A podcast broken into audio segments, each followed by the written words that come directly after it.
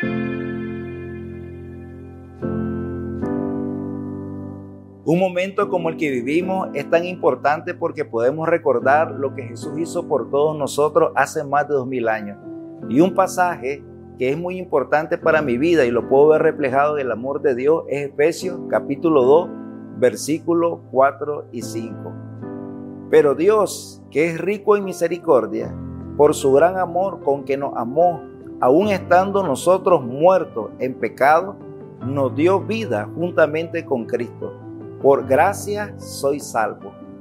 Nosotros podemos ver en este pasaje algo muy importante y es que nos habla del gran amor de Dios, pero que se manifiesta a través de su misericordia, las oportunidades que Él nos da en todo momento, pero que también nos habla de la condición del ser humano sin Jesús, estando muerto, es decir, separado,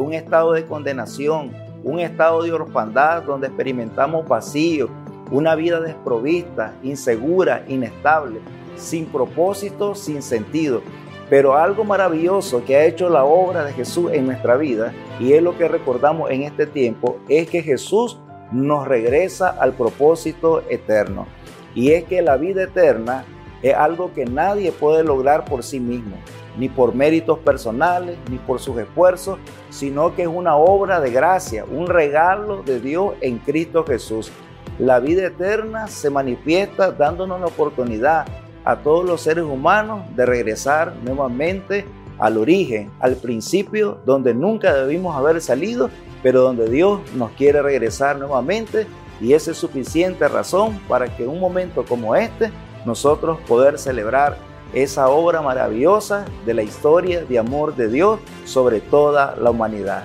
Dios le bendiga.